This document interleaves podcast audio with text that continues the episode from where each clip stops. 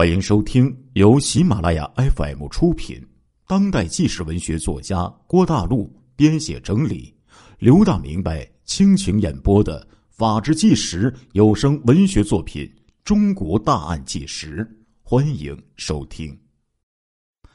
二零零五年的三月二十二号，在灯红酒绿的沈阳皇姑区北航大世界舞厅，一个中年男人。他的目光不住的盯在了身边的舞女身上。这个男人叫做刘学新，男，五十六岁，曾经是一家有二百多名工人的沈阳市铁西旗宏电梯制造厂的原厂长。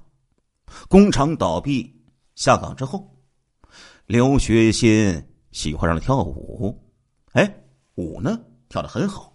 出手又很大方，很多中年的舞女呢都愿意做他的舞伴，大家管他叫做大老刘。刘学新见到舞女张某佩戴金首饰，心里有些难以接受。为什么呀？他感觉自己作为曾经的厂长，生活应该比这些舞女要富足，但是眼见着这些舞女比他还要有钱，因此。他就产生了谋财害命的念头。他主动的与一名姓张的舞女搭话跳舞，取得了张某的信任。之后，双方约定次日在刘的家里见面。次日，当舞女来到刘学新的家中，两个人恩爱之后，刘学新在自己的家中用铁锤猛击张某的头部，致其死亡。随后用尖刀、钢锯将尸体分解，并将尸块装入塑料袋之后抛尸。刘学新抢走张某的人民币四十余元，以及金项链、金戒指、金耳环等物品。做了第一起谋财害命的案件，刘学新的心吓得都要跳了出来。可是，从第二起杀人案之后，他就再也不害怕了。二零零五年三月二十八号十点多，刘学新来到了皇姑区北航大世界舞厅，将舞女王某骗到了家中，与王某发生性关系之后，刘学新采用上述手段将王某杀死，并且将尸体分解之后抛尸，抢走王某三十元银币以及金手链等物品，之后。从二零零五年五月二十号到二零零五年十月三十一日，刘学新又以相同手段杀死五名舞女，并且抢走被害人的财物。刘学新自己在公安机关供认，自己一共作案十五起，杀害十五名舞女。可是为什么检察院只起诉了七起案件呢？就是这样一个已经五十六岁的中年男子，在一年内竟然疯狂的连续杀害了多名舞女，并且被害人大部分都是在同一家舞厅与其相识后被骗走的。有时候他甚至一天杀一个人，连续两天都在杀人，并且每次都碎尸抛尸。他在一年之内。共作案十五起，杀害十五名舞女。刘学新每次作案都将被害人的尸体分尸，尸块分多个地点进行抛尸。有的尸块抛在三丈多深的深井之中，后来就又被填上，铺上了柏油路。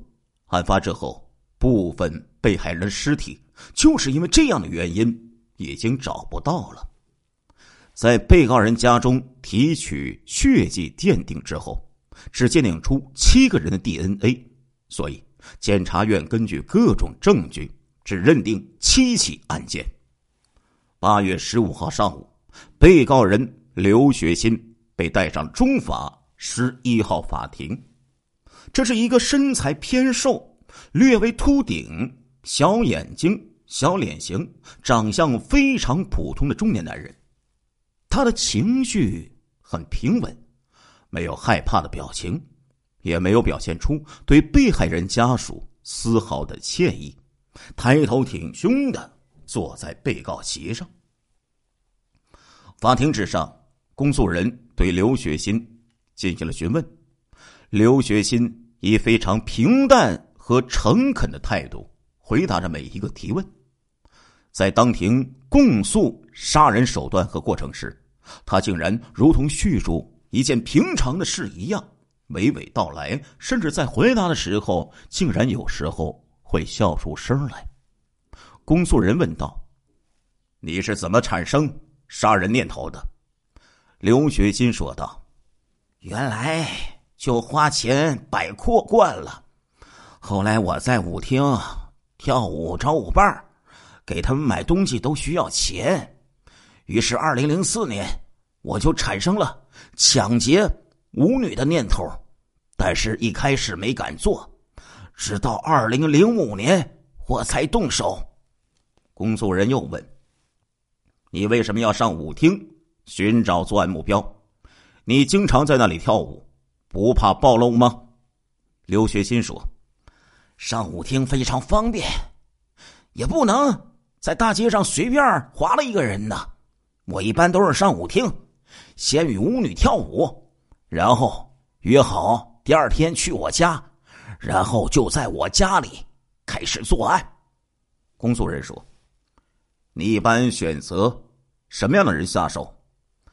我就选那些戴金耳环、金项链、金手镯、金戒指的，不管是白金还是黄金的，反正我看这个人戴的首饰能值个三四千，我才下手，少了就不值当了。你为什么要在自己家中作案呢？嘿嘿，刘学新笑了起来，家里才最安全。到别的地方，怕有疏忽被人发现，而且家里也方便。一是被害人很容易被骗来，另外作案后我分尸也很方便。你每次抛尸都是固定地点吗？对，我固定有五个抛尸地点。第一个在沈阳的于洪区荷兰村的附近，第二个在田一屯的后身。第三个在四台子高速公路的附近，第四个在白山陆地交桥附近，第五个在于洪区文大县附近。你为什么要杀人还要分尸？我抢了他们的东西，我要放了他们，那不就露馅了吗？我就怕他们报案，不分尸，我也不能将整个尸体都扛出去呀。那被害人为什么信任你，并且会到你的家里去呢？这就是他们五小姐的工作。我约他们到我家里，他们明白我是啥意思。要不然我就先请他们吃饭，或者给他们买点东西，一点小恩小惠，他们就很容易上钩了。你做了那么多起案件，你不害怕吗？干完第一起的时候。我很害怕，在家躲了几天，我看没什么动静，胆子就大了。第六天，我就杀了第二个人，这样来钱太快了。你抢的首饰卖了多少钱？一共也就三四万块钱吧，根本不值个儿。公诉人的提问，刘学新回答的很干脆，也很直接。这令旁听席上被害人家属气愤不已。有的家属曾经试图踢打刘学新，但是都被法警一一的给制止了。一位被害人老父亲含着眼泪低声自语说道：“我姑娘长那么大，我都舍不得打呀。”这与刘学新的冷笑形成了鲜明的对比。公诉人问道。你的作案工具是什么？